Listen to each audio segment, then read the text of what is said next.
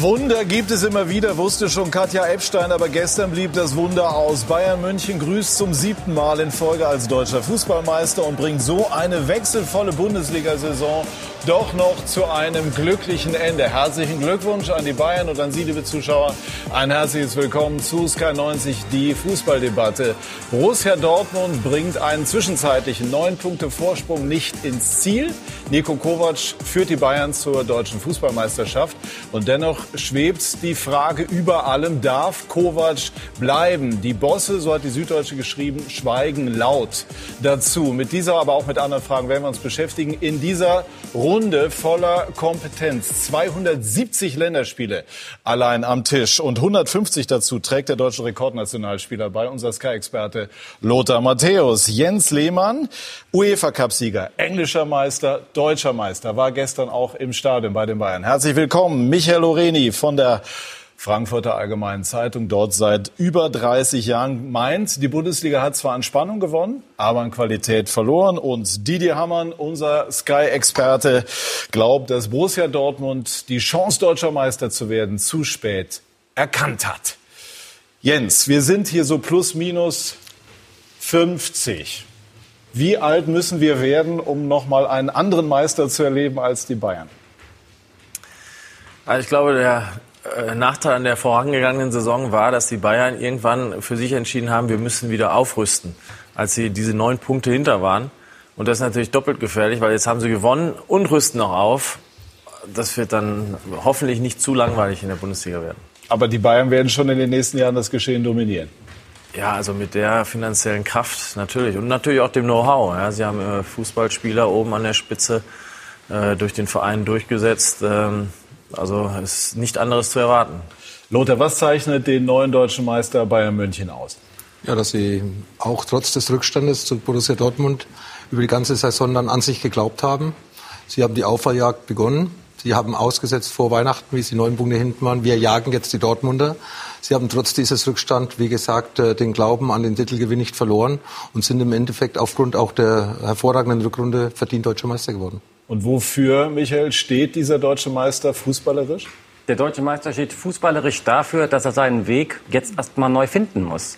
Ähm, und das wird die spannende Frage sein. Ähm, das war jetzt das erste Jahr des Umbruchs und ich wird ja wird mal schauen, ob der das nächste Jahr vielleicht mit einem neuen Trainer, das wäre ja dann auch nochmal ein nochmal ein schwerer Umbruch innerhalb, für, innerhalb der Mannschaft, äh, was für ein System dann gespielt wird, war jetzt auch auf die Frage, wofür steht diese Mannschaft eigentlich taktisch.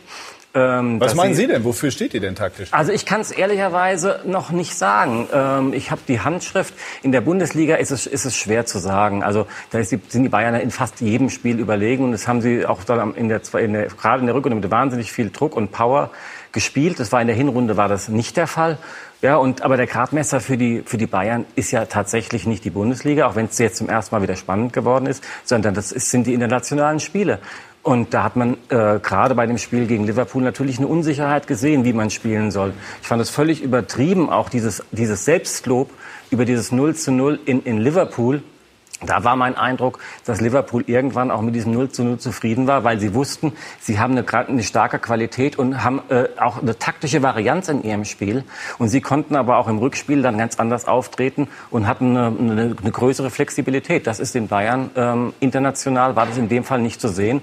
Und wenn jetzt auch, ähm, man muss gucken, auch welche Spieler dazukommen. Kommen da jetzt äh, schnelle Spieler, dass man, ähm, so wie Kovac das vielleicht wünscht, falls er dabei bleibt, oder äh, man muss auch mal gucken, wer kommt da jetzt eigentlich. Und, sind, ähm, sind schon viele Fragen, aber zunächst mal wollen wir einmal vielleicht auch nochmal würdigen, die Leistung der Bayern, äh, die, die, die ja dann eben doch diesen Rückstand aufgeholt haben gegenüber Borussia Dortmund. Wer ist denn aus Ihrer Sicht, sagen wir mal, das Gesicht dieses Titels?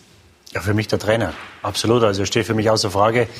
Ähm, du hast in einem Spiel hast du immer mal Phasen, wo du on top bist, wo du besser bist, wo du schauen musst, dass du deine Chancen nützt.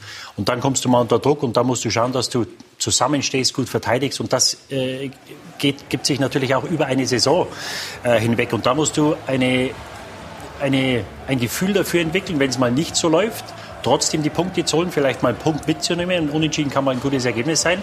Dann aber auch Spiele zu gewinnen, die du vielleicht nicht gewinnen durftest. Und die Bayern haben das dieses Jahr gemacht, die Dortmunder haben das versäumt. Und, und, und ähm, da verliert er übrigens das Duell äh, gegen die Bierbürsche, ja. gegen Ayen Rom, der da seine ganze Routine ausspielt. Und, und es, äh, wie angesprochen, sie waren neun Punkte zurück und dann gab es diese denkwürdige Pressekonferenz im Herbst. Und dann hatte der Wind so stark geblasen wie noch nie oder selten in München. Ja? Und da war ja wirklich Gefühl Windstärke 12. Und da ist er gestanden wie ein Fels in der Brandung. Und da muss ich sagen, was ich mir erwarte oder wünsche von einem Trainer heutzutage, ist, dass er führt. Ja, das ist wichtig. Natürlich kommt die taktische Komponente dazu. Da bist du immer irgendwo von den Spielern abhängig. Die zwei wichtigsten im Offensivverbund, Nabri Coman, waren lange verletzt. Das hat natürlich nicht geholfen. Aber in dieser Phase hat er geführt und äh, war vorne gestanden, ist als Beispiel vorangegangen, hat Würde gezeigt, war immer souverän, hat die Leute in der Presse immer gleich behandelt. Und das ist, glaube ich, etwas. Er hat jetzt äh, gegen Ende der Saison gesagt, es ist schwer, Mensch zu bleiben. Er ist immer Mensch geblieben. Und ich glaube, die Spieler haben ihm das auch irgendwo zurückgezahlt. Wie es jetzt weitergeht mit ihm, werden wir sehen. Ähm, werden, wir, werden wir auch diskutieren. Ja. Ein Wort, bevor wir intensiver auf die Bayern eingehen, auch noch zu Dortmund, ihrem früheren Club. Hat der BVB eine vielleicht sogar historische Chance liegen lassen? Also historisch mit Sicherheit, weil wenn man jetzt sechsmal hintereinander nicht Meister geworden ist, beziehungsweise immer Bayern und dieses Jahr das hätte schaffen können, dann werden sie sich wahrscheinlich auch in den nächsten Jahren, wenn sie es eventuell nicht mehr gewinnen, äh, natürlich dieser Chance erinnern. Und ähm, alles junge Spieler und bei jungen Spielern sagt man immer, ja, du hast noch genug Zeit. Aber man macht immer den Fehler, man kriegt die Chance einmal im Leben und dann kommt sie vielleicht nie mehr. Und insofern werden sie sehr enttäuscht sein. Also wenn ich äh, da mitgespielt hätte, wäre ich zumindest gewesen. Was hat gefehlt? Erfahrung. Ähm, vielleicht auch das, was Didi gerade gesagt hat über Kovac.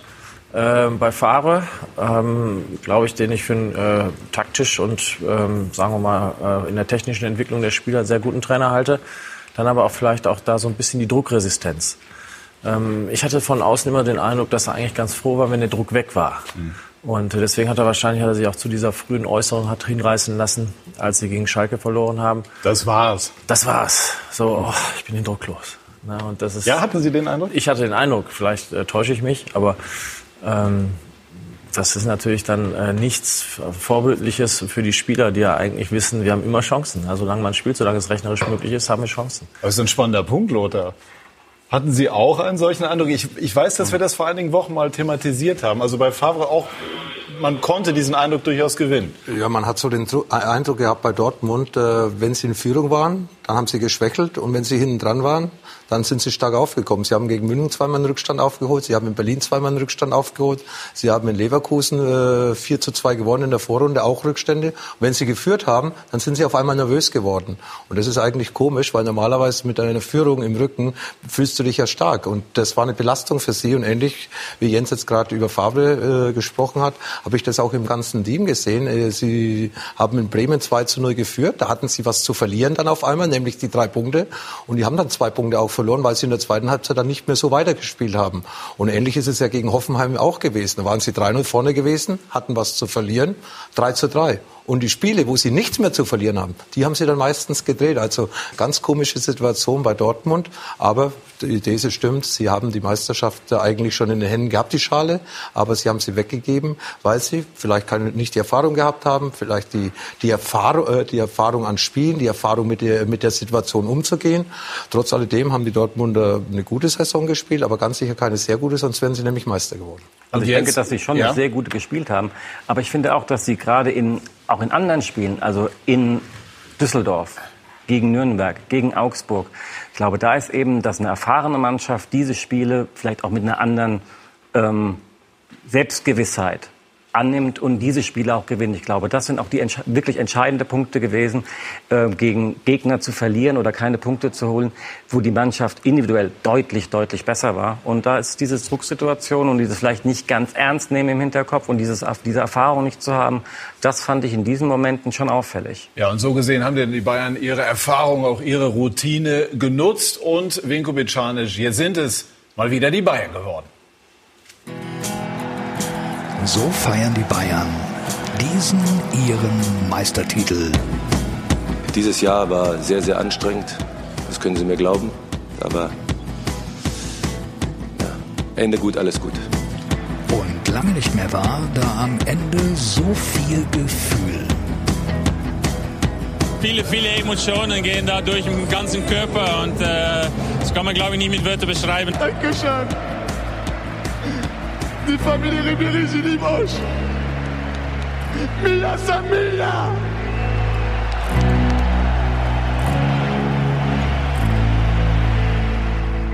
Nach der frühen Führung und mancher anschließend vergebener Chance war bei dem einen oder anderen zur Pause durchaus noch Nervosität vorhanden. Und prompt ist es passiert. Der geht durch, Latte! Und dann habe ich gedacht, verdammt nochmal, jetzt müssen wir aufpassen. Für eine Dauer von gut zweieinhalb Minuten ist der Titelkampf tatsächlich spannend, denn Dortmund führt. Es fehlt ein Tor für Frankfurt in München und der BVB ist Meister. Und zum Glück Dieses Tor.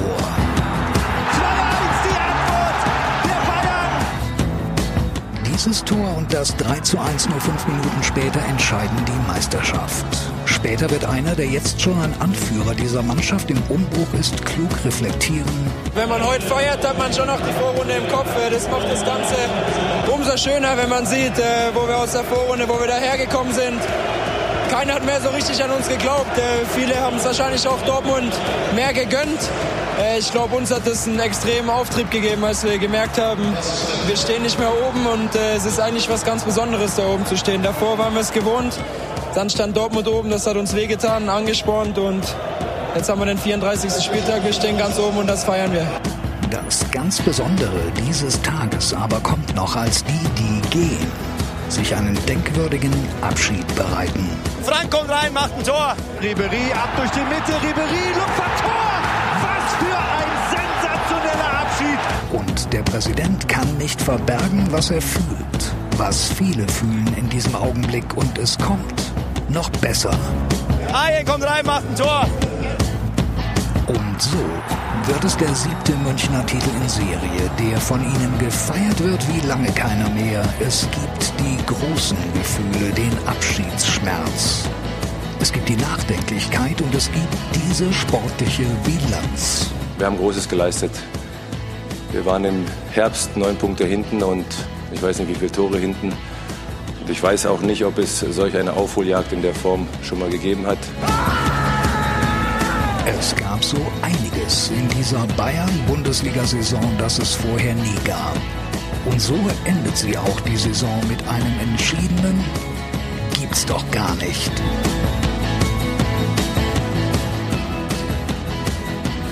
Also am Oberkörper hat Franck Ribéry ganz erkennbar über all die Jahre auch gearbeitet. Wenn wir die Bilder da eben mal zum Maßstab nehmen, Jens, schwärmen wir jetzt einfach mal. Ich glaube, das darf man durchaus auch mal über Robben, über Ribéry. Würden die, wenn sie eine Jahrhundertelf der Bayern aufstellen müssten, bei Ihnen in der Formation stehen? Ja, bestimmt. Also sie haben Bayern so viel gegeben an Klasse, an Individualität. Äh, vor allen Dingen auch äh, Ribéry an Unterhaltung. äh, ist ja wichtig. jeder ja, Form, nee, ja. ist ja wichtig. Ja. Also, Auch grenzwertig? Ähm, ich werde die beiden vermissen, ja, ähm, weil ich auch glaube, für die Bundesliga ist es sehr schade. Mhm. Ja, die Bundesliga als Marke, die braucht Spieler wie Ribéry und Robben. Und äh, Koman und Nabri sind natürlich auch gut und in der Entwicklung jetzt äh, ganz anders, aber die Namen, die man eben und die Momente, die man mit Robben und Ribéry verbindet, so wie das wie gestern, der jetzt ne? gestern auch wieder fantastisch. Äh, das ist schade, dass sie gehen. Ich hätte vielleicht, keine Ahnung, vielleicht hätte man sie noch halten können, dass man sagt, okay, macht ein paar Spiele, aber ihr seid dabei. Ja, äh, glaube ich, die richtige Entscheidung haben sie meiner Meinung nach getroffen, äh, dass sie auch den verdienten Abschied bekommen, weil es Ja. hat ja lange so ausgesehen. Das wackelte zwischendurch durchaus mal. ne? Erstmal weißt du nicht, ob du Meister wirst, dann ist Robben jetzt drei oder vier Monate verletzt gewesen. Ähm, All-Time 11 Bayern, da hast du natürlich einen Mehmet Scholl auf der Position und äh, ich weiß nicht. Wenn man nur mit Offensivspielern Ja, spielt, den, den einen dabei, anderen. aber wir brauchen auch aber, Defensivspieler aber sie, in der haben, sie haben eine Dekade haben sie ähm, geprägt des FC Bayern München und ich muss sagen, ich habe das gestern angeschaut und, und ich habe auch Gänsehaut bekommen, als sie verabschiedet wurden vor dem Spiel. Ähm, der Präsident zu Tränen gerührt, äh, was ja auch nicht äh, zu oft vorkommt. Und da haben wir eigentlich wieder gesehen, der, der Verein hat in der Öffentlichkeitsarbeit äh, das ein oder andere so gemacht, wie sie es wahrscheinlich nicht hätten machen sollen. Aber gestern haben sie wieder gezeigt, für was der Verein eigentlich gestanden ist und für was er wieder stehen sollte. Dass Familie. Die Familie, dass du zwei Spieler hast, ähm, die Weltklasse waren oder in München zur Weltklasse geworden sind. Und, und sie haben zehn Jahre oder über zehn Jahre ihre Dienste dem FC Bayern gegeben. Ähm, man kann es gar nicht hoch genug einstufen, was sie für den Verein geleistet haben. Neunmal deutscher Meister, Franck Genau. Robben insgesamt zwölfmal Meister, inklusive Spanien, England, Holland. Ja. Und wenn ich das noch sagen darf, konstante Weltklasse. Ich glaube, das ist Ja, ja. ganz entscheidender Punkt, oder? Patrick, Patrick, du hast ja gerade eben gesagt, man soll jetzt mal ein bisschen feiern. Absolut berechtigterweise. Man Schwärmen. Das darf ja, man, glaube ich, feiern, hier. Ne? schwärmen. Auf jeden, Ja. Ich meine, auf jeden Fall, sie stehen auch für die beste Zeit des FC Bayern, äh, die erfolgreichste Zeit. Und ähm, glaube, ohne diese beiden wäre es auch nicht die erfolgreichste Zeit geworden. Und ich glaube, was eben auch so bei uns allen mitschwingt, auch bei den Zuschauern, dass wir das Gefühl haben, dass so Spieler, die auch schon in der Weltklasse als Weltklasse-Spieler zu den Bayern gekommen sind im Alter von 24, 25, dass wir die heute in die Bundesliga nicht mehr kriegen. Dass wir Spieler im besten Alter auf dem allerhöchsten Niveau, dass wir die in der Bundesliga leider nicht mehr haben. Und äh, deswegen, naja, sagt ja auch Jens, wäre doch schön, wenn er vielleicht noch ein Jahr spielen könnte, dass man solche Szenen noch mal sehen kann, weil uns in der Bundesliga solche Topspieler oder vor allem äh, einfach fehlen. Und dass wir auch nicht wissen, wo wir sie herbekommen sollen. Also ich glaube, wenn der FC Bayern überzeugt wäre, dass der Frank und der Arjen der Mannschaft noch helfen könnte, dann hätten sie ganz sicher die Verträge verlängert. Aber es ist eben ein Zeitpunkt gekommen, wo sie natürlich. nicht nur wegen Verletzungen viel fehlen übers Jahr hinweg, sondern wenn sie da sind, dann wollen sie auch spielen. Man weiß ja, wie viel Unruhe es in den letzten Jahren gegeben hat, wenn sie mal in der 70. ausgewechselt worden sind so oder von Anfang an auf der Bank waren. Und das ist natürlich dann auch eine Belastung, nicht nur für den Verein, sondern vor allem für den Trainer. Der muss ja mit, diesen, mit diesem Problem dann umgehen. Und das war ja auch sehr schwierig für Nico Kovac. Und Didi hat ja ihn gerade schon gelobt. Und ich kann mich da nur anschließen. Er hat eine ganz schwierige Saison gehabt beim FC Bayern in einem Moment, wo der FC Bayern im Umbruch ist, wo viele Spieler, die zu dieser enormen äh, Qualität beigetragen haben in den letzten Jahren, nicht mehr in Höchstform waren. Es geht ja nicht nur um Ribéry und Robben, es geht ja auch um Boateng, um Hummels. Thomas Müller hat äh, seine Hänger gehabt, auch Manuel Neuer nicht mehr die Weltklasse, die er sechs, sieben Jahre lang gezeigt hat. Und dass Nico Kovac dann das eben auch noch so gemeistert hat in der Rückrunde mit dieser Mannschaft, mit diesem Problem, das ist höchste Anerkennung. Und ich glaube, gerade so ein Abschied wie gestern, was Schöneres kann es für Robben und Ribéry nicht geben. Und den haben sie auch verdient. Und ich war mir nicht sicher am Anfang der Saison. Also ich hätte gesagt, vielleicht mit einem verlängern. Mit beiden hast du natürlich einen neuen Trainer, da kriegst du natürlich Probleme, weil die Jungs spielen wollen, wenn sie fit sind. Und jetzt waren ja durch Verletzungen von Ribéry und dann in den letzten Monaten von Robben, äh, hätte es ja auch sein können, dass ein Robben nicht mehr kommt und dass du nicht Meister wirst. Ja, und das hätte geheißen, du hast das letzte Saisonspiel, du wirst verabschiedet. Jetzt hast du gestern das Saisonfinale, du wirst am letzten Spieltag Meister, beide machen noch ein Tor. Ähm, und das sind Emotionen und Geschichten, die nur der Sport schreibt. Also gestern, das war ein, äh, ja, das war einfach ein Traum für, einen- für einen neutralen Fußballfan. Ich habe das angeschaut und habe mir gedacht, wenn es zwei verdient haben, dann die beiden. Und deswegen, ähm, ja, kann Ja, man auch dieses Ja. Schlitzohrige von Ribéry, ne? das ist ja auch etwas, dieses Listige, was es auch in dieser Form vielleicht noch bei Claudio Pizarro, aber bei nicht mehr so vielen gibt.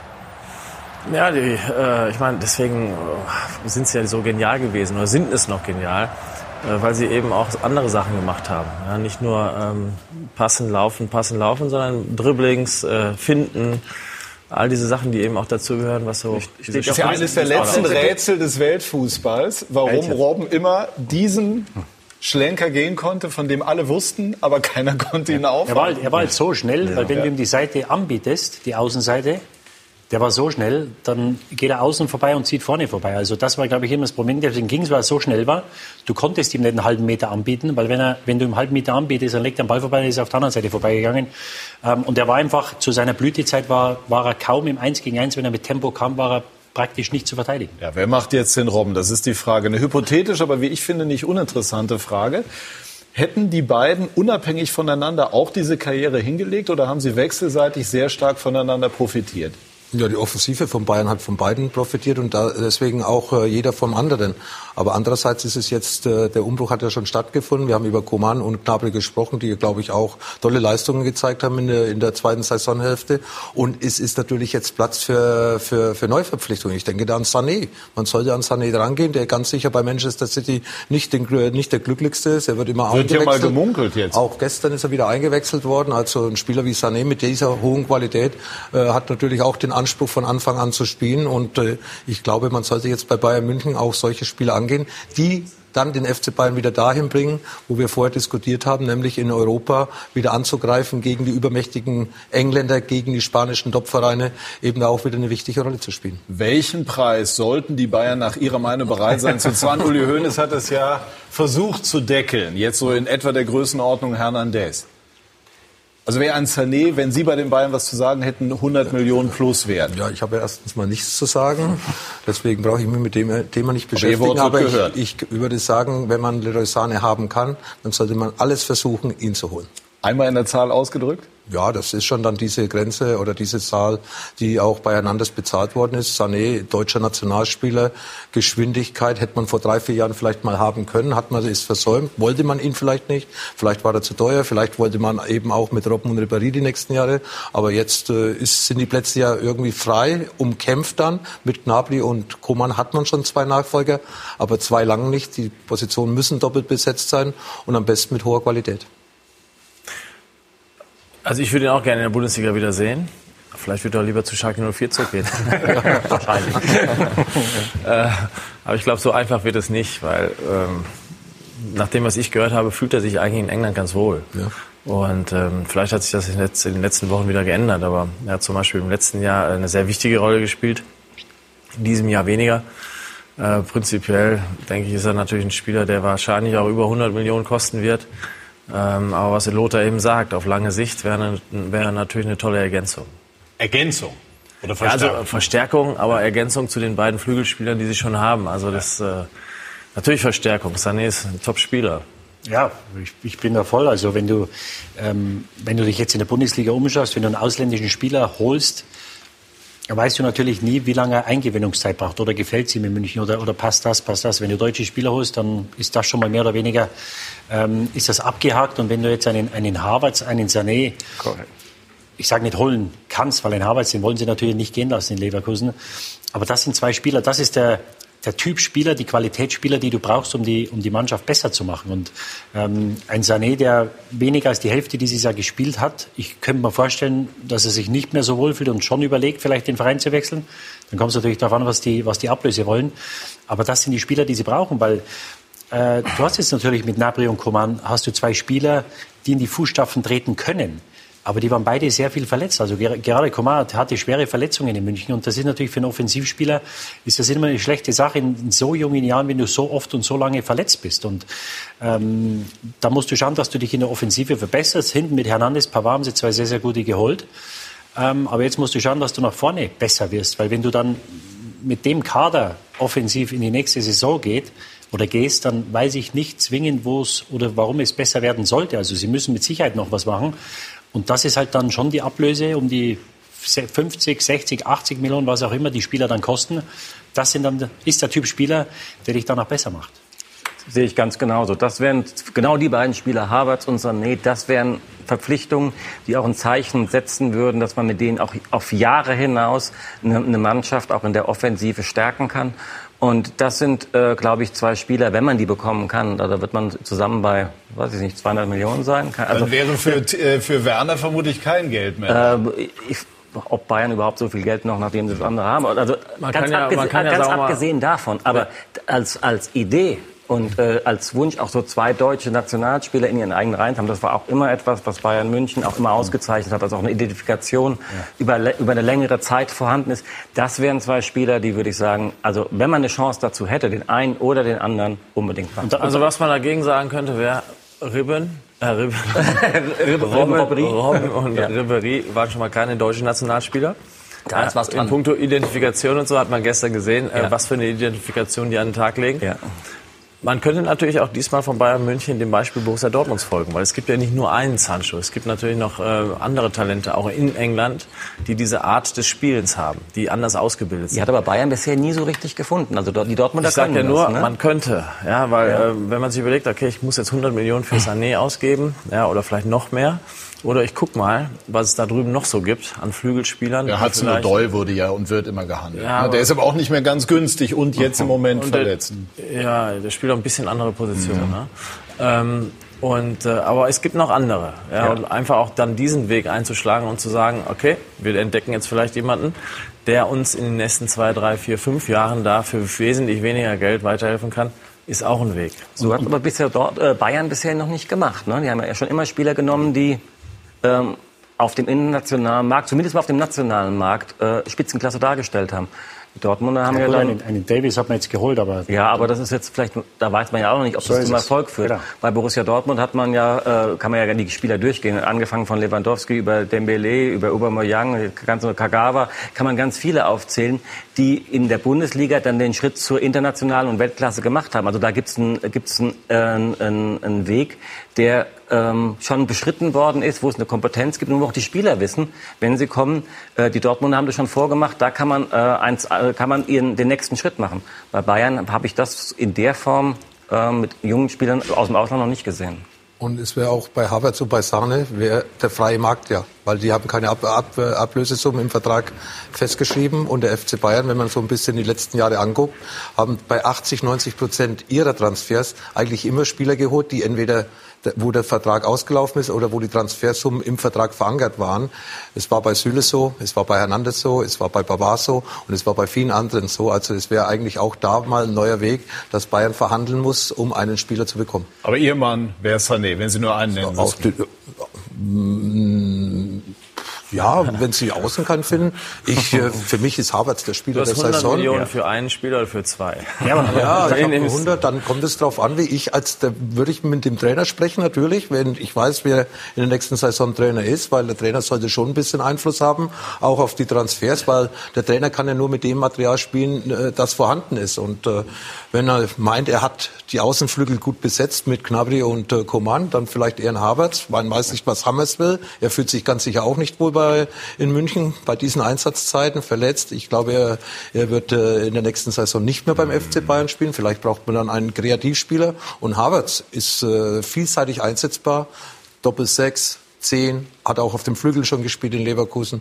Also äh, ja, zwei tolle Spieler, aber ich würde mich für Havertz entscheiden. Eine Reminiszenz noch unbedingt. an Robben und Ribéry. Weil ich ja eben gesagt habe, irgendwie ist der eine oder den anderen jedenfalls nicht vollständig denkbar. Schauen wir noch mal auf ähm, die Szene, die das sozusagen einmal in einem Bild zusammenfasst, nämlich auf das Siegtor der Bayern ähm, im Wembley, Wembley. 2013, Vorlage Ribéry und dann das Siegtor von Arjen Robben, an das wir uns alle noch erinnern und das wir hier noch mal sehen. Also, das war dann Robben und auch unvergessen dann der Blick von Robben, nachdem er, genau nachdem er dieses Tor gemacht hat. Oh mein Gott, hat er damals, glaube ich, gesagt. Äh, also damit haben sie beide ihre Karriere im Prinzip gekrönt. Ja, Didi, also äh, die beiden haben sich, sie, sie waren ja auch immer, sagen wir mal, ich will nicht sagen Hassliebe, aber es war schon so eine Form der Konkurrenz. Es gab auch mal die eine oder andere Zwistigkeit, wie man so gehört hat.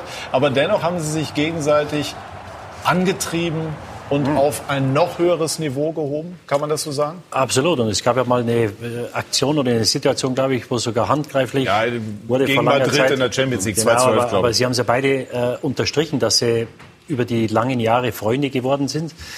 Und äh, du hast vorhin die Frage gestellt. Ich glaube schon, dass sie voneinander profitiert haben, weil wenn du natürlich zwei Spieler hast, die im Eins gegen Eins fast nicht zu stoppen sind, dann musst du sie immer doppeln. Ja, und wenn der eine gedoppelt wird, dann geht der Ball auf die andere Seite, dann hat der andere mehr Platz und, und kann Eins gegen Eins spielen. Und ich glaube schon, dass sie beide von, voneinander äh, profitiert haben, dass sie sich gegenseitig hochgezogen haben ähm, und für eine, ja, für eine goldene äh, Dekade der, der Bayern stehen. Und um das nochmal zu unterstreichen, jetzt 2013, ein Jahr vorher hat man auf die tragischste Weise ein Finale verloren im eigenen Stadion. Und dann das nächste Jahr zurückzukommen, da können natürlich nicht nur die zwei dazu, sondern die ganze Mannschaft, dann so einen Rückschlag wegzustecken und im nächsten Jahr die Champions League zu holen, das zeigt, was äh, es wurde ja immer oder oft unterstellt, Robben ist zu oft verletzt und Ribéry auch ab und zu und dass sie vielleicht nicht den nötigen Einsatz zeigen oder, oder, oder nicht die nötige Härte haben. Also von der Mentalität gibt es wahrscheinlich keine zwei besseren Spieler als Beispiele zu nennen für junge Spieler. Nach so einem Rückschlag, Robben hat noch den Elfmeter verschossen, das Jahr vorher, in der regulären Spielzeit. Das darf man nicht vergessen. Ja, Pfiffe und- und Abschiedsgedanken Genau, dann war das Spiel Mögliche, gegen die ja. Holländer, glaube ich, in, in Ja, der ja. Arena, war ich selber dort, war ausgepfiffen, wo, wo man nicht sicher war, was passiert mit ihm. Und ein Jahr später schießt er das Tor und sie gewinnen die Champions League. Also auf sie war immer Verlass und deswegen haben sie den Abstieg gestern redlichst verdient. Das würde ich gerne einmal von Jens Lehmann noch erläutert bekommen, bevor wir dann nach einer kurzen Pause auch über Nico Kovac sprechen. Was macht, Sie sind selber ein extrem leistungsorientierter Spieler immer gewesen, sind es im Grunde in der Denke bis heute. Was macht diese Spieler anders? Also ein Ribéry, der sechsmal, siebenmal, achtmal deutscher Meister geworden ist und es auch ein neuntes Mal will. Und ein Robben, der 100 Sprints gewonnen hat und dann auch den 101. gewinnen will. Ich glaube, dass man viel sieht schon in der Jugend der Spieler. Ja, wenn man zum Beispiel Messi gesehen hat, der hat mit äh, 10, 12 Jahren schon genauso gespielt, wie er heute spielt. Ähm, aber letzten Endes ist natürlich der Hunger, ja, der eben aus der Entwicklung als äh, Teenager kommt. Wenn der da ist, ist es gut. Es, gibt wenig Spieler, die einen Hunger entwickeln nach dem, nach dem Alter von 18, 19, 20 Jahren, dass die sich komplett ändern. Und wenn man so aufgewachsen ist, und das werden die beiden äh, getan haben, sowohl Robben in Holland als auch Ribéry in Frankreich, dann ist wahrscheinlich diese Grundeinstellung da, dass ich immer ein bisschen mehr tun muss, weil wenn ich nicht gut spiele, ähm, kann es sein, dass ich weg bin. Oder wenn ich nicht gut spiele, verdiene ich weniger. Ja, das bedeutet, meiner Familie geht es schlechter. Und ähm, das ist natürlich etwas, was so ein bisschen ausstirbt und ähm, wo diese Werte dann auch wahrscheinlich nicht mehr so vorhanden sein werden, wenn jetzt zum Beispiel auch wieder diese beiden älteren Spieler gehen, weil genau das, was du angesprochen hast, das ist, ähm, das muss vorhanden sein und das sieht man, dass sie dann doch auch immer noch das nächste Spiel wieder gewinnen wollen und den nächsten guten Pass und das nächste gute Tor schießen wollen. Ja, also zwei Jahrhundertereignisse, wenn man es mal ein bisschen übertreiben, für den FC Bayern. Zwei großartige Spieler, die gestern verdientermaßen einen großen Abschied bekommen haben. Gleich sprechen wir über Nico Kovac. Da liegen die Dinge etwas anders. Das scheint sehr kompliziert zu sein. Bei Sky 90 die Fußballdebatte.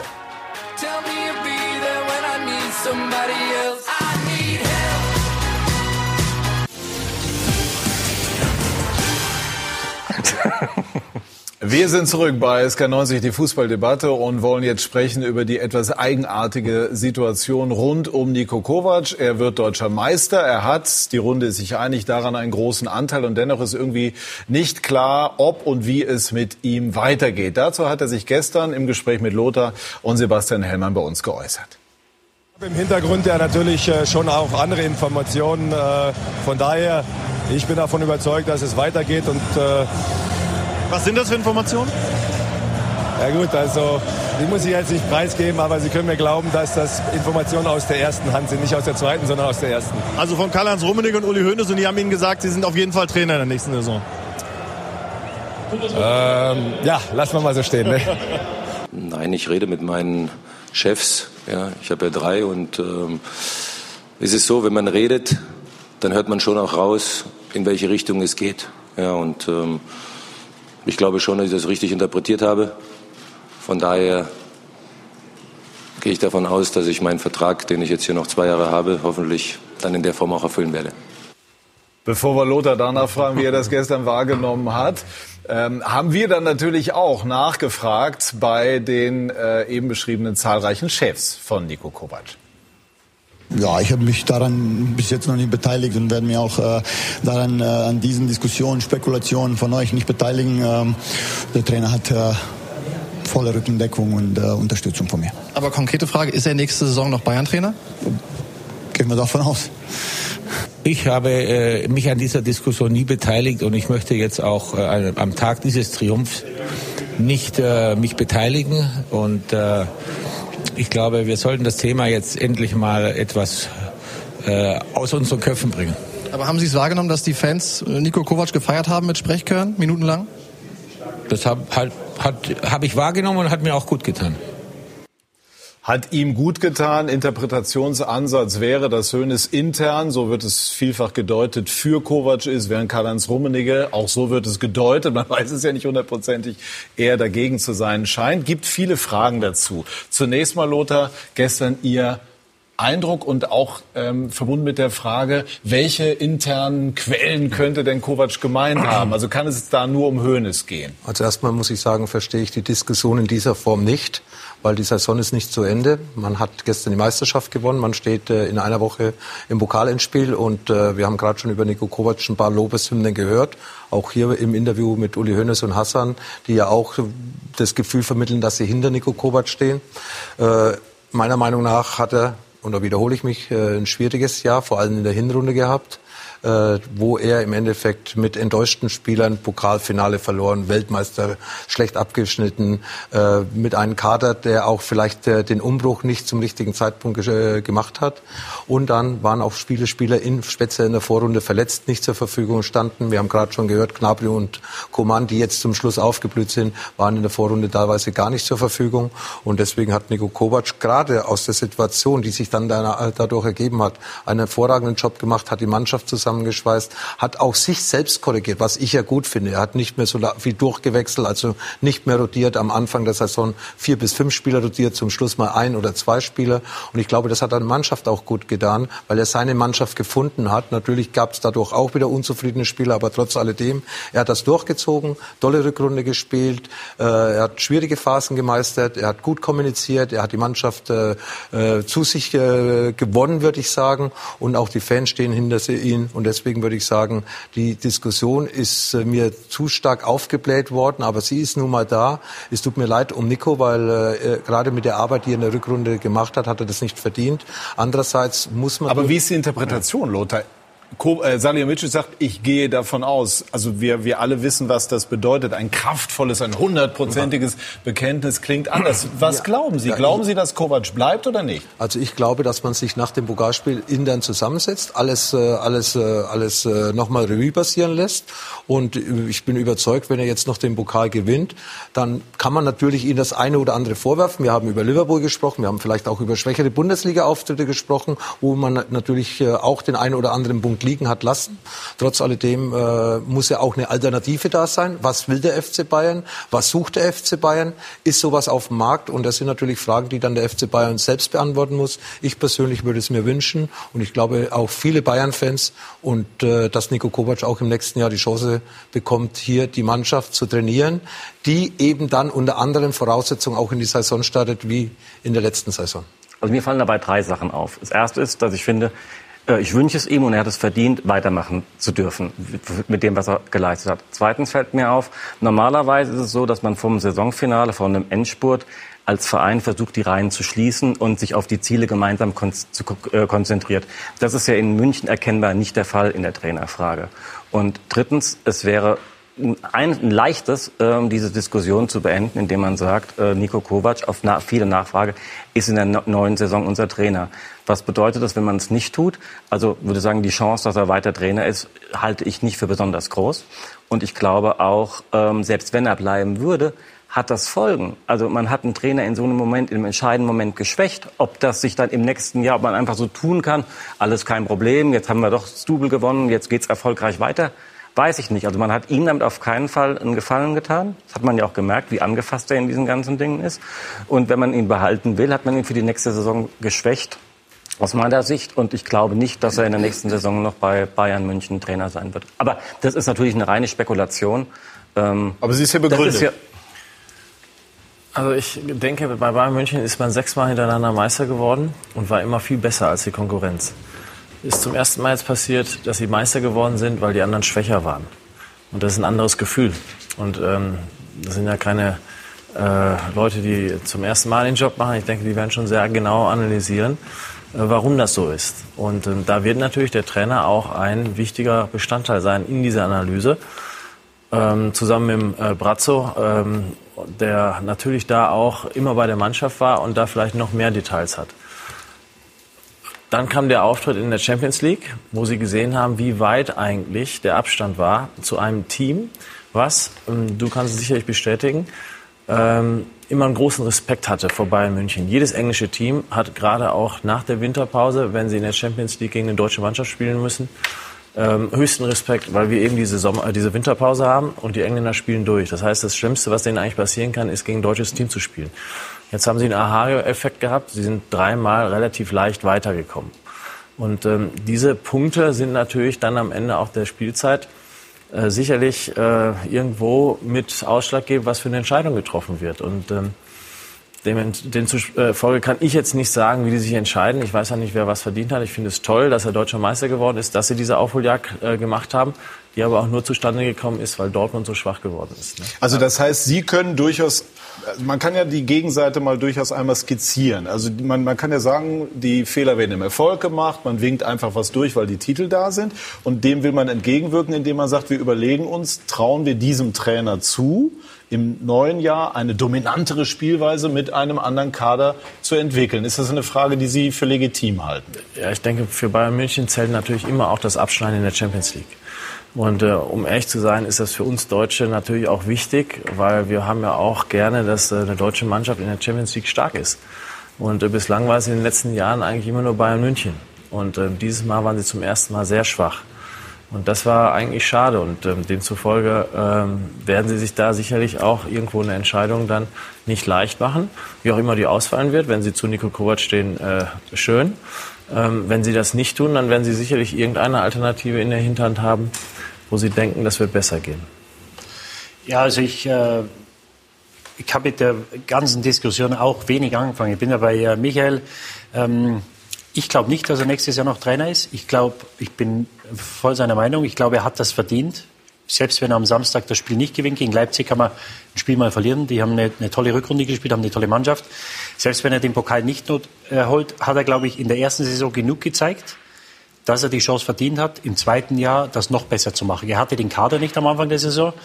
Ähm, und er hat gezeigt, dass er eine Krise, dass er Sachen ändert, dass er sich anpassen kann und dass er stressresistent ist. Ja, also wie ich vorhin Also wichtige Kriterien, die bei Bayern auch äh, zählen. Für mich das ultimative Kriterium ist, wenn der Druck am größten ist, bleibt einer stehen oder fällt einer um.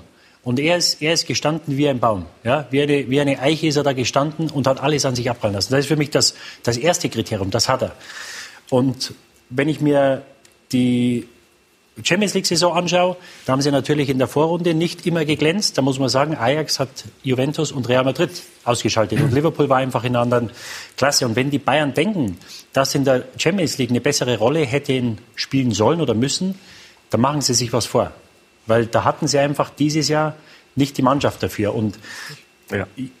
Äh, Karl-Heinz Rummenigge war vor drei, vier Wochen hier und hat gesagt, äh, äh, keiner hat Jobgarantie. Und ich habe das nicht als Kritik am Trainer aufgefasst. Das ist bei Bayern so. Deswegen ist Bayern so erfolgreich, weil egal, ob man erfolgreich ist, nicht erfolgreich ist, wird immer alles hinterfragt.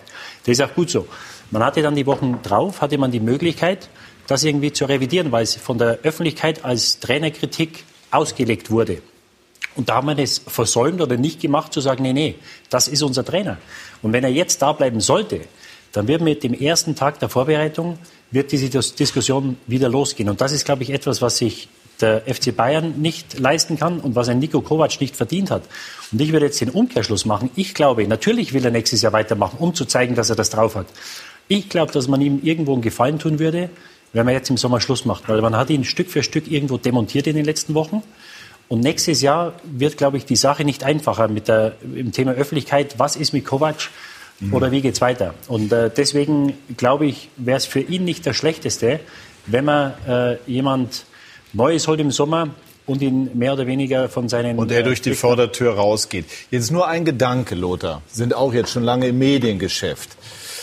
Wenn man sich in die Rolle der Bosse hineinversetzt und wir jetzt unterstellen, dass sie wirklich noch nicht sicher sind, sind da nicht die Aussagen von Rummenigge bis zu einem gewissen Punkt vielleicht einfach nur ehrlich, weil sie einfach ausdrücken, man weiß es noch nicht und wir uns ja als Medien häufig auch darüber beschweren, dass wir glattweg angelogen werden, was hier Absolut. dann vielleicht einfach nicht der Fall ist. Also ich will damit sagen, ja. es ist auch nicht so leicht, das öffentlich zu kommunizieren, wenn du den Prozess intern noch nicht abgeschlossen hast. Die, die hat es ja gerade angesprochen. Äh, der Karl-Heinz Rummenigge hat eine Aussage getätigt, die hat er auch wiederholt.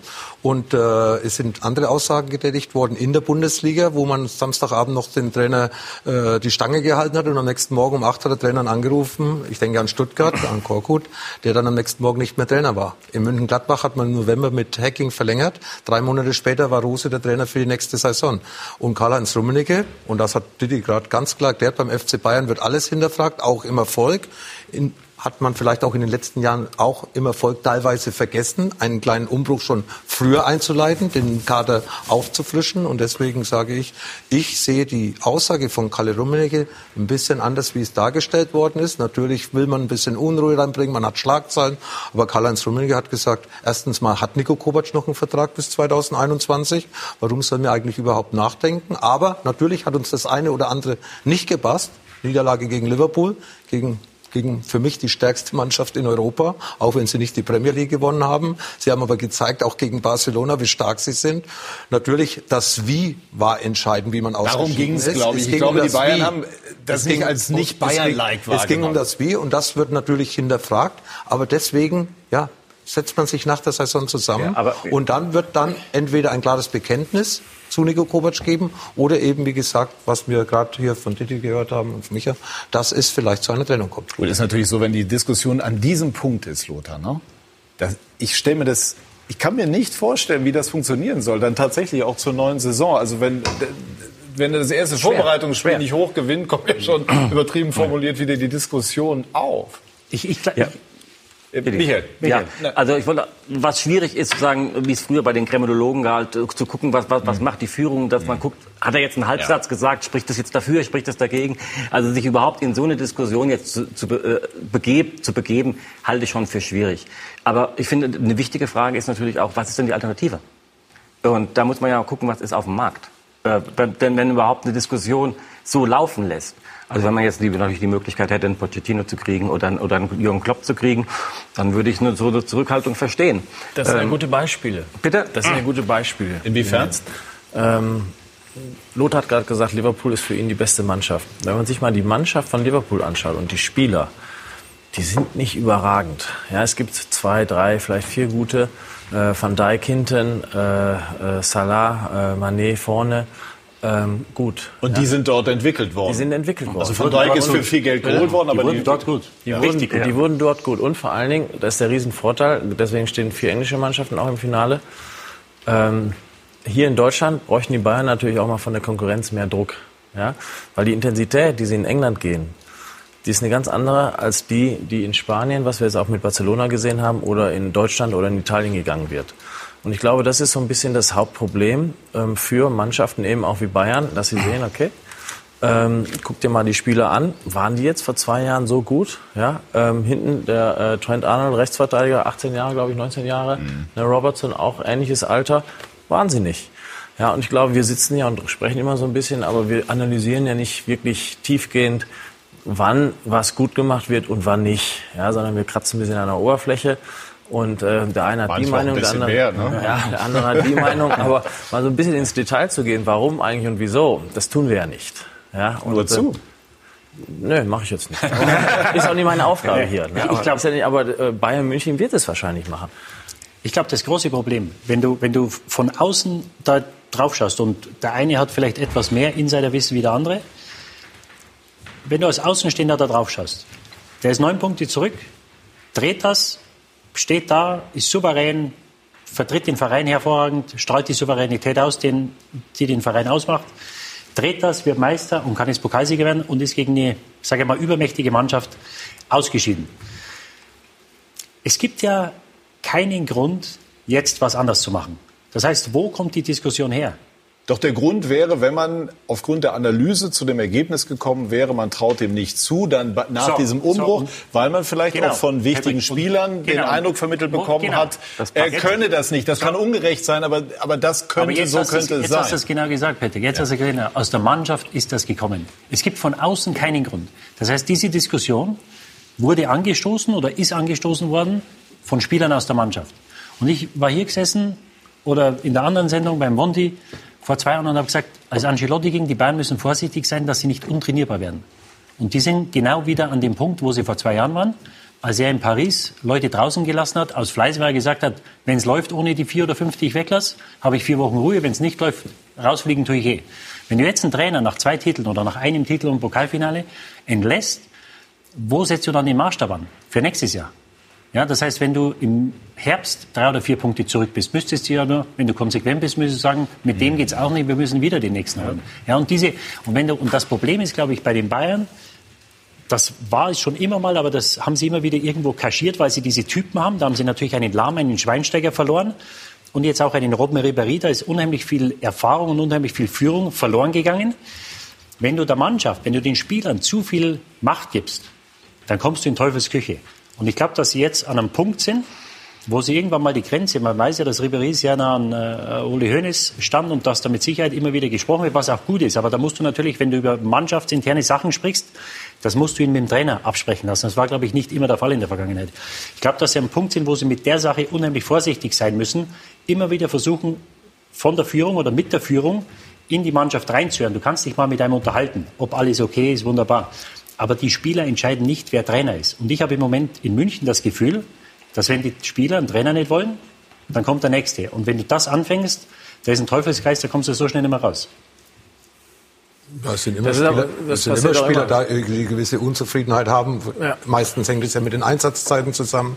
Ich denke der an Hammes. Hammes war ganz sicher glücklicher mit Jupp Heynckes als mit Niko Kovac. Niko Kovac erwartet was anderes von den Spielern auf dieser Position. Deswegen hat er wahrscheinlich dann auch äh, sein System ein bisschen umgestellt, hat Thomas Müller in die Mitte gebracht. Mentalitätsspieler, Gesicht des FC Bayern, reißt sich sozusagen den Hintern aus. Auch gestern wieder marschiert ohne Ende. Und äh, das sind eben dann Spieler, die dann natürlich versuchen, irgendwo ein bisschen gegen den Trainer zu arbeiten. Ja, auf eine andere Art und Weise, als auf dem Platz Leistung zu zeigen. Und äh, das sollte natürlich Bayern auch berücksichtigen bei so einer wichtigen Entscheidung, die jetzt bevorsteht. Wo, wobei ich glaube, wenn es nur James wäre, dann würde man das, das glaube ich, ja, dann würde man das abtun, weil man sagt, der spielt nicht, der geht wahrscheinlich eh weg. Nur es wird ja immer wieder geschrieben, dass ihm eine fehlende Spielidee vorgeworfen wird. Ja, und dann hängst du natürlich, er sagt es immer wieder, da hängst du von den Spielern ab. Und wenn du keine Außenspieler hast, wenn Coman und Nabri verletzt sind, Sie haben im, im Achtelfinale gegen Liverpool Ribéry, hochverdienter Spieler, mit 35 hat er auf der Außenbahn gespielt. Da kannst du nicht konkurrenzfähig sein, wenn die mit Salah, mit Mane und mit Firmino kommen. Das ist einfach so. Ja, das, das weißt du ja. vorher. Und wenn diese Stimmen immer wieder, diese fehlende, fehlende Spielidee, das kommt aus Mannschaftskreisen. Das kommt nicht irgend äh, von uns oder von der Presse oder von irgendwem anders. Und das muss von Spielern kommen, die, glaube ich, öfter spielen, wie, wie, wie dass sie nicht spielen. Und wenn das der Fall ist, dann kriegst du ein Problem. Aber also wir, wir können ja nicht sagen, dass er ein, ein Trainer ist, der defensiv spielt. Er hat 88 Tore geschossen ja. in dieser Saison, ja. auch in der Champions League, in der Vorrunde, äh, offensiv spielen lassen. Gestern hätte es eigentlich 4-0 nach 12 Minuten stehen können. Also 5-0 geschlagen. Ja, also ja. man kann Nico Kovac nicht vorwerfen, er kann nur defensiv. Er hat es mit seiner Mannschaft auch offensiv gezeigt. Aber er konnte das in jedem Moment, weil er vielleicht in dem Moment nicht die Spieler zur Verfügung hatte, die er gebraucht hätte, um vielleicht so zu spielen, wie sich das die Verantwortlichen gewünscht haben. Er hat im Endeffekt in einem schwierigen Jahr den ersten Titel geholt, holt den zweiten Titel, hat häufig offensiv spielen lassen, aber nicht nur, aber das hat Jupp Heynckes auch nicht. Andere Trainer haben auch mal vorsichtiger gespielt, deswegen 88 Tore sprechen für ihn. Das Offensivspiel, das gestern gegen Frankfurt gezeigt worden ist, von Anfang an, da waren die Frankfurter noch nicht müde, die sind später müde geworden, aber Bayern München hat ein Feuerwerk am Anfang losgelassen gegen die Frankfurter, wo sie sagen müssen, Gott sei Dank haben wir nach 15 Minuten nur einzeln zurückgelegen und nicht 4-0.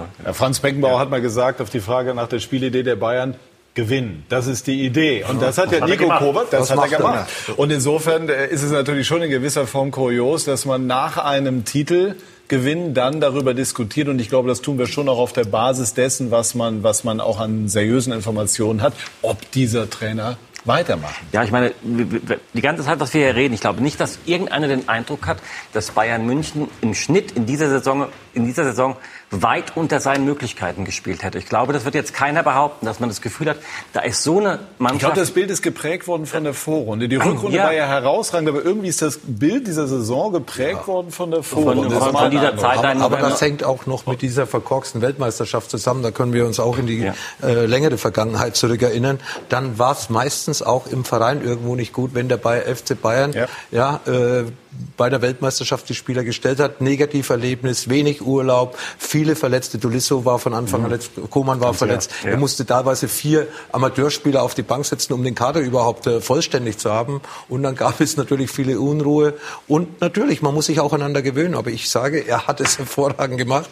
Und äh, wir reden hier von einer nicht zufriedenen Bundesliga-Saison teilweise. Die Rückrunde besser ging es gar nicht. Es war eine tolle Rückrunde in der Bundesliga, hervorragende Spiele, viele Tore und zum Schluss auch noch der Titel. Also was will man mehr? Äh, eine Nachfrage zu dem, was Sidi auch eben angesprochen hat. Könnte es sein, dass Nico Kovac sagt, nach einem etwaigen Double, Danke, meine Herren, das war's. Keine Ahnung. Möglich ist alles, aber das glaube ich nicht. Er hat ja selber gestern gesagt, dass er davon ausgeht, noch weiterzumachen. Weil Didi ja eben meinte, also also könnte für ihn fast besser sein, wenn, wenn äh, ja, das, das glaube ich. Und, und, vielleicht sagt er das den, äh, den Führungskräften auch nach dem, nach dem Pokalfinale und dann äh, vielleicht wird ihm die Entscheidung eh abgenommen. Also so sehe es ich im Moment. Dass, ich habe das ja letzte Woche gesagt, ich glaube, das 5-0 gegen Dortmund hat seinen Abschied mhm. besiegelt. Weil nach dem Spiel haben wir gesagt, hätten wir so gegen Liverpool gespielt, das ist hypothetisch, das weiß niemand. Ja, das ja. wissen wir nicht. Vielleicht wären sie 3-0 hin gewesen nach 20 Minuten, dann hätten sie gesagt, wie kannst du nur? Ja, und jetzt da Schlüsse zu, zu ziehen, weil du hier so gespielt hast gegen Dortmund, die sich ergeben haben in München, ähm, das ist im Nachhinein das Einzige, was du ihm vorwerfen kannst. Äh, ich glaube, dass er, wenn du 100 Prozent das Maximum ist, dann glaube ich, dann begeben wir uns dieses Jahr deutlich über der 95, was er aus der Mannschaft rausgeholt hat. Ja, ich wollte auch noch mal, ähm, dass die Erwartungen natürlich auch bei Bayern, äh, glaube ich, nochmal auch ähm, in der Liga natürlich nochmal gestiegen sind. Lothar hat es ja völlig zu Recht gesagt. In der Vergangenheit gab es auch immer Jahre, wenn Weltmeisterschaften und Europameisterschaften waren, danach war das immer ein schwieriges Jahr für Bayern München. Das ist ja komplett aufgehoben. Diese Zeiten sind vorbei. Ich habe es mir nochmal aufgeschrieben extra dafür. Also in den, in den 70er Jahren haben die, äh, sind die Bayern, äh, gab es vier verschiedene deutsche Meister.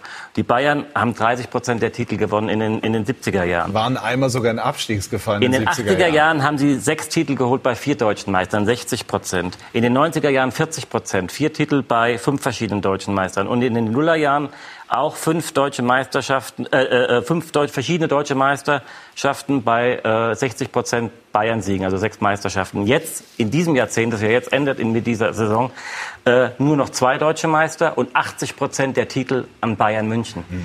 Also diese Verdichtung auf Siege, Siege, Siege und Gewinnen und Gewinnen und Gewinnen ist noch mal größer geworden. Mhm. Und diese, diese Toleranz, vielleicht auch mal ein Jahr nichts zu gewinnen. Obwohl Hönes ja gesagt hat, Natürlich, ein Jahr nehmen Sie in Kauf. Das eine ist ja das, sagen, das, ja. das, das, das Rationale und das Gefühlte ist ja wieder was anderes. Die wollen natürlich nicht verlieren und das Gefühl, wenn man auch so weit, auch finanziell überlegen ist, auch dieser Wunsch dann unbedingt äh, äh, dann auch diese Titel zu gewinnen.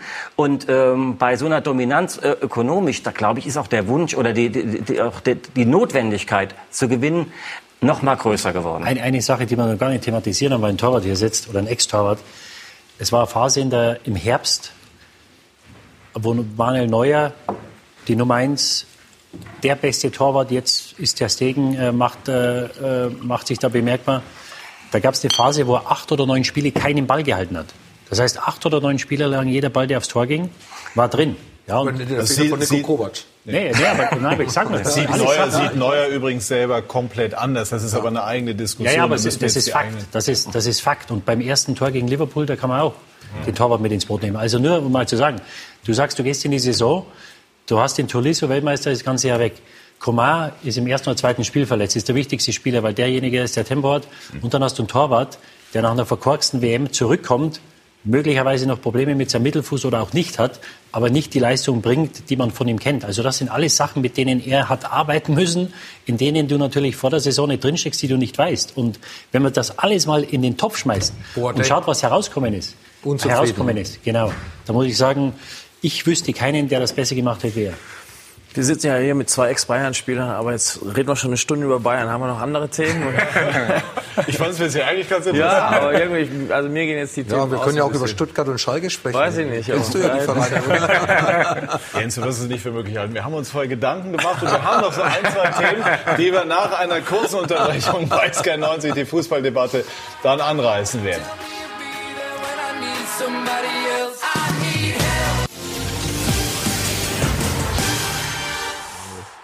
Wir sind zurück bei SK90, die Fußballdebatte, haben eben über Nico Kovac gesprochen und das kann man ja auch ein bisschen weiterfassen. Generell ist ja die Situation der Trainer in dieser Saison etwas merkwürdig. Es müssen erfolgreiche Trainer gehen, aus den unterschiedlichsten Gründen. Hacking in Gladbach, Labadia in Wolfsburg, in der zweiten Liga beispielsweise Markus Anfang beim ersten FC Köln. Und Dieter Hacking, der hat das gestern sehr wortreich beklagt. Gehen Sie in die vierte Liga, da ist jemand Tabellenerster bei Viktoria Köln und wird am 33. Spieltag entlassen. Ja, gehen Sie in die zweite Liga, der Markus Anfang wird souverän Meister, wird entlassen. Ja, Nico Kovac steht in Frage, obwohl er vielleicht das Double holt. Ja, mal unabhängig von meiner Person, allein diese drei Beispiele zeigen doch, äh, dass für uns Trainer eigentlich können wir, Hause, können wir zu Hause bleiben, weil uns braucht keiner. Ja, weil wenn man so mit uns umgeht und meint, das ist alles richtig, selbst im Erfolgsfall, äh, sich zu trennen. Und damit meine ich nicht, wenn man, wenn man äh, zehn Spiele nicht gepunktet hat, nur zwei Siege hat, äh, dass man dann als Trainer immer in der Verantwortung steht und auch immer zu Recht kritisiert wird und dann auch damit rechnen muss.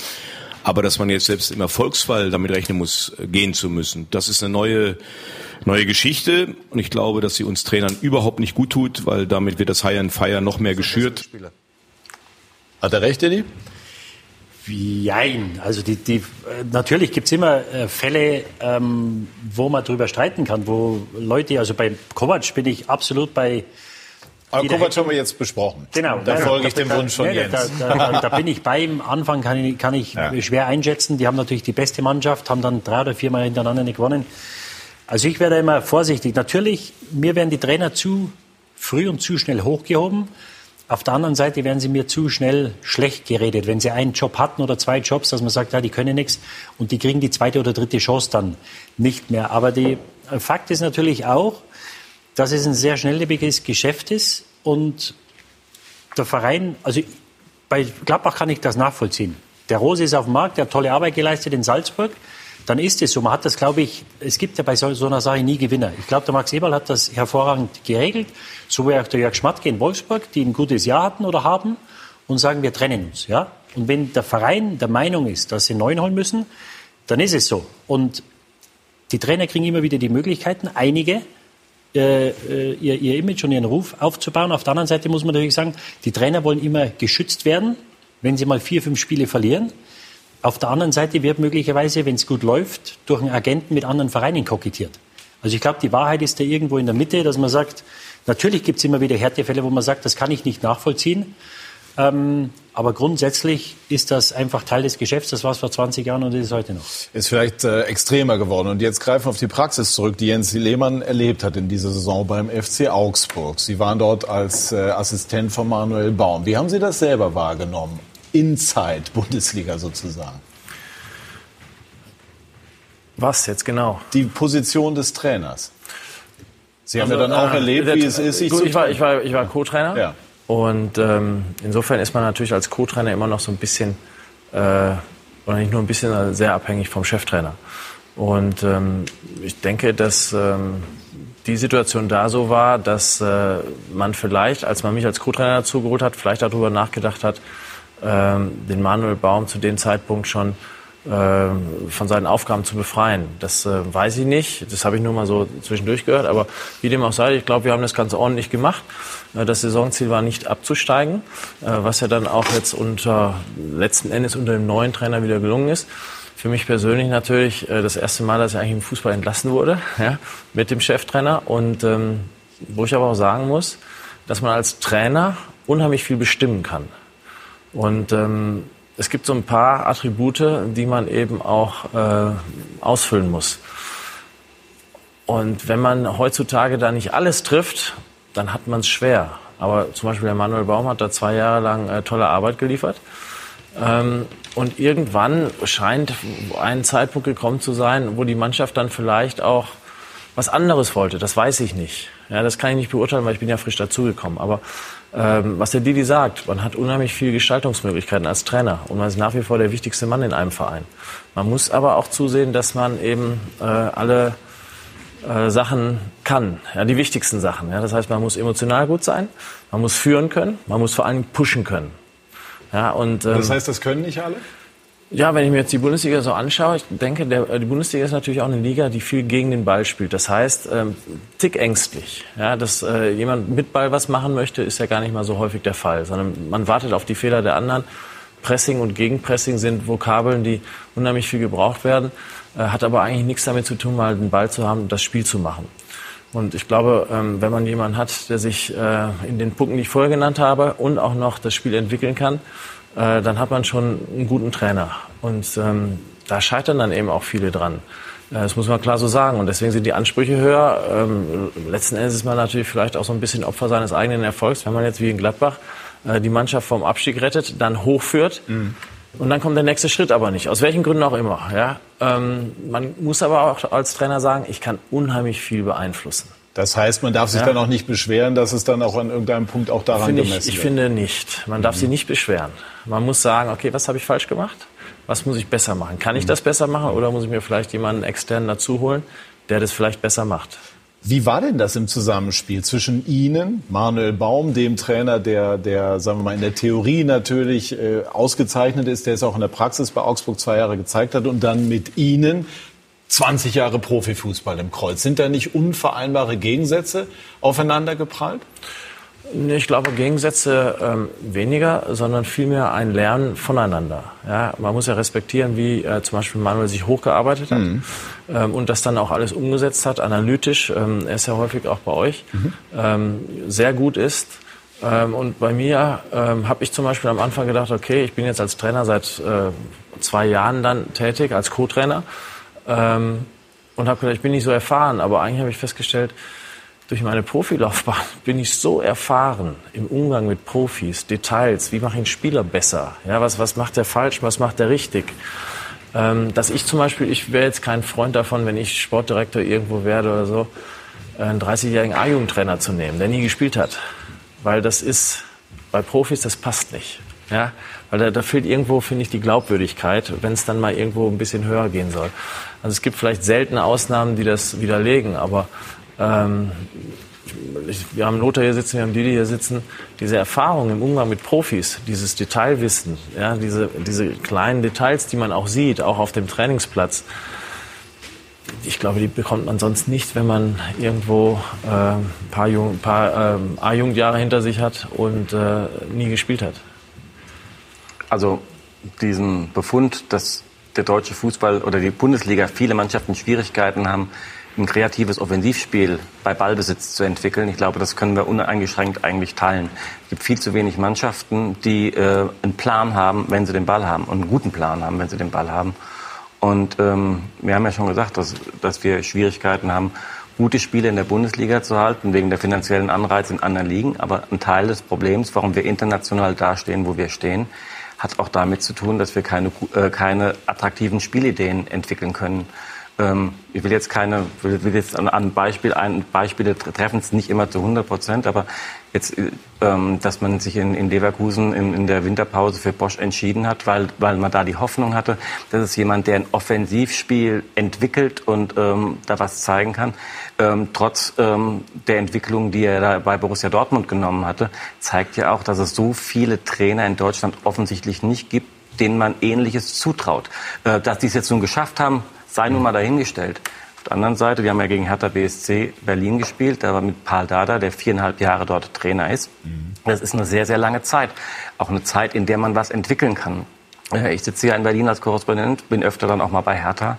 Und ich finde, dass die Mannschaft, dass sie eigentlich eine ganz gute Mannschaft jetzt äh, oder eine bessere haben als in den, in den vergangenen Jahren. Aber ich habe in diesen viereinhalb Jahren auch nicht wirklich gesehen, dass sich dort eine Spielidee entwickelt hatte, die ähm, ähm, finde, das geht, geht immer bis zum gewissen Punkt. Und bei Hertha zum Beispiel war es ganz oft so, auch in dieser Saison, die haben ihre besten Spiele gemacht gegen die starken Mannschaften, wo sie in einer, in einer abwartenden Rolle sein konnten.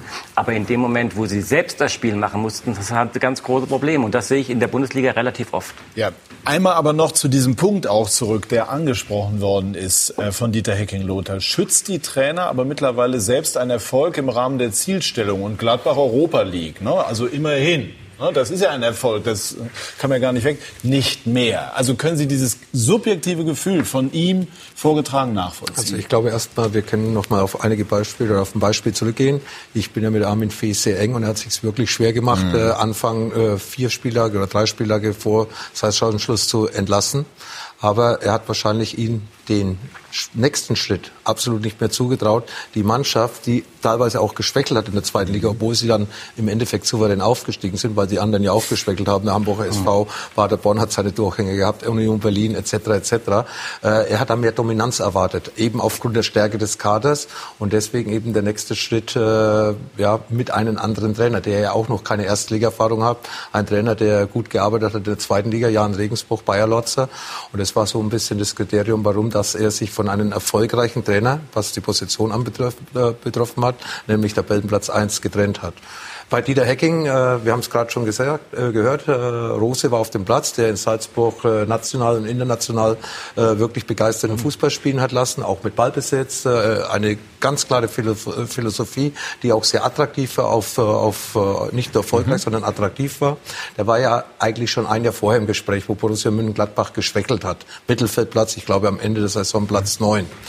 Und diesen Trainer hat er damals nicht bekommen, weil äh, Mateschitz, der Oberboss bei Red Bull, äh, persönlich da eingegriffen hat und Rose zum Bleiben bewegt hat in Salzburg. Aber er hat ihn auch versprochen, wenn er dann im nächsten Jahr gehen möchte, dann wird er Ah, ihm keine Steine mehr im Weg legen. ja. Und so war dann diese Geschichte, dass äh, Marco Rose wieder auf, äh, auf, auf dem Markt war. Und da Max Eberl ihn ja schon im Kopf gehabt hat, das Jahr zuvor, hat er dann natürlich äh, trotz eines besseren Ergebnisses von Dieter Hecking in dieser Saison zugeschlagen. Also es sind immer so ein bisschen die Zielsetzungen, ein bisschen Philosophien und für mich, was das Wichtigste ist, dass der Trainer er kann ja häufig seine Spielphilosophie gar nicht vielleicht so durchsetzen, wie er das möchte, weil ihm vielleicht der Kader eben auch nicht so zur Verfügung steht. Also das sind Kleinigkeiten, die natürlich dann auch passen müssen, dass du die Spieler zur Verfügung hast, die deine Spiele dir dann versuchen, bestmöglichst umzusetzen. Ich finde, das ist äh, eine interessante Sache, Spielphilosophie. Ja? Ähm, jeder hat die Spielphilosophie, ich will aggressiv spielen, schnell spielen, attraktiv nach vorne. Ich denke mal, du musst so spielen, wie das Ergebnis auch ist. Ne? Du versuchst am Anfang natürlich ein Tor zu schießen, dann hast du eins geschossen, dann guckst du, dass du weitermachst, um, Tor, um, weiter, um noch ein Tor zu schießen. Oder du siehst, der Gegner wird stärker, ich muss verteidigen. Ne, weil jeder hat die gleiche Spielphilosophie eigentlich, weil er weiß, wenn ich attraktiv und offensiv nach vorne spiele, dann finden das alle toll und ich kann auch erfolgreich sein. Ja gut, aber Augsburg zum Ähm, Beispiel hat ja eigentlich immer von Haus aus die Philosophie vertreten, hinten gut stehen und dann schnell umzuschalten. Nee, das stimmt gar nicht. Augsburg Nee? war eine Zeit lang die Mannschaft, die am höchsten gepresst hat. Mhm. Ja, ähm, und dann sind natürlich dann äh, vielleicht auch zwei Spieler weggebrochen in der Verteidigung, wo man es nicht mehr so gut machen konnte. Aber ähm, diese, dieses generale, äh, wir wollen attraktiv spielen, pressen, den Ball früh gewinnen, viele Tore schießen. Gut, können wir alle.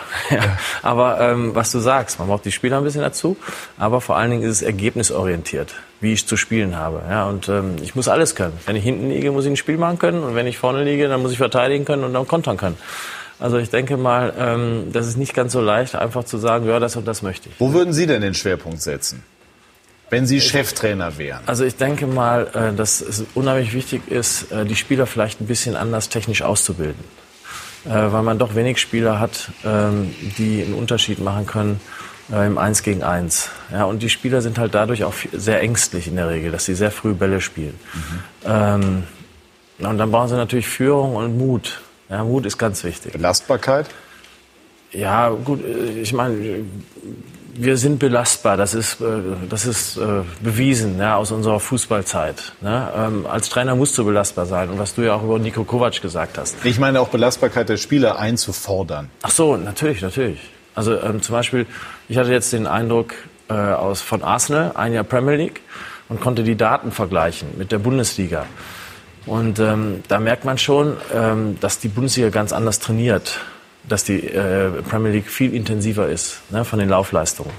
Ähm, und ähm, das, das kann man jetzt sagen, ja, du warst nur in Augsburg, aber wir haben auch gegen andere Mannschaften gespielt, wo man dann eben auch die Laufdaten von denen sieht, wo eigentlich keine einzige Mannschaft äh, äh, Lauf, äh, also so physisch so überragend war, dass man hätte sagen können, pff, ja, beeindruckend. Sondern es ist alles mehr oder weniger auch ein ähnlicher Leistungsstand. Wollen Sie denn jetzt mal Cheftrainer werden, wenn Sie die Möglichkeit bekommen? Ja, natürlich. Also ich glaube, ich bin besser im Führen als im, äh, im äh, daneben werden, stehen und äh, zuschauen. Aber das äh, habe ich extra gemacht, weil es natürlich auch für mich äh, eine lehrreiche Zeit war. Ich durfte bei Assen länger dabei sein. Da habe ich natürlich auch viel gelernt. Aber jetzt bei Manuel Baum habe ich auch einige gute Dinge gelernt. Und, aber es wird dann auch mal Zeit, dass man selber macht, denke ich. Und die Chance wird kommen. Das weiß ich nicht. Die grinst. Ja, nee. Ich habe gleich noch was. Ja, Ja, ja. Nee, also ich, ich, ich kann mir den Jens sehr gut vorstellen, äh, dass sein Führen besser ist. Äh, wir haben ja das Vergnügen gehabt mit ihm einige Jahre und äh, also ich glaube auch, dass er besser führt ist, wie, wie dass er geführt wird. Da hatten, glaube ich, einige äh, Trainer hatten da schon, äh, ich möchte nicht sagen schlaflose Nächte, aber vielleicht äh, etwas Schweiß, etwas Schweiß auf der Stirn, wenn sie den, das Gespräch mit Jens gesucht haben. Wie meinst du das? Er hat immer seinen eigenen Kopf gehabt und hat natürlich immer seine eigenen äh, ja, Ideen gehabt und war immer irgendwo ein Querdenker und hat immer Sachen, also wenn man denkt, man hat alles gehört und der Jens hat dann immer noch mal irgendwo einen anderen Ansatzpunkt gehabt, äh,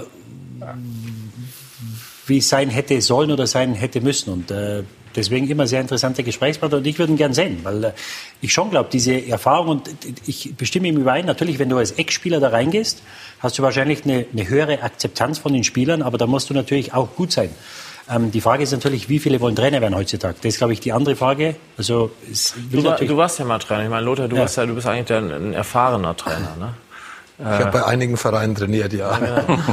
Sogar ein paar Meisterschaften geholt. Aber wie gesagt, äh, also äh, ja, will man das überhaupt? Will man sich eben das antun, was jetzt hier teilweise heute schon besprochen worden ist? Also ich habe es ja vor ein paar Wochen und eigentlich schon in den letzten Jahren gesagt. Also für mich kommt der Trainerberuf nicht mehr in Frage. Also ich stehe dir nicht im Weg, Jens. Und äh, ich würde es jedem wünschen, diese Erfahrung mal zu machen, weil es war auch für mich eine tolle Erfahrung.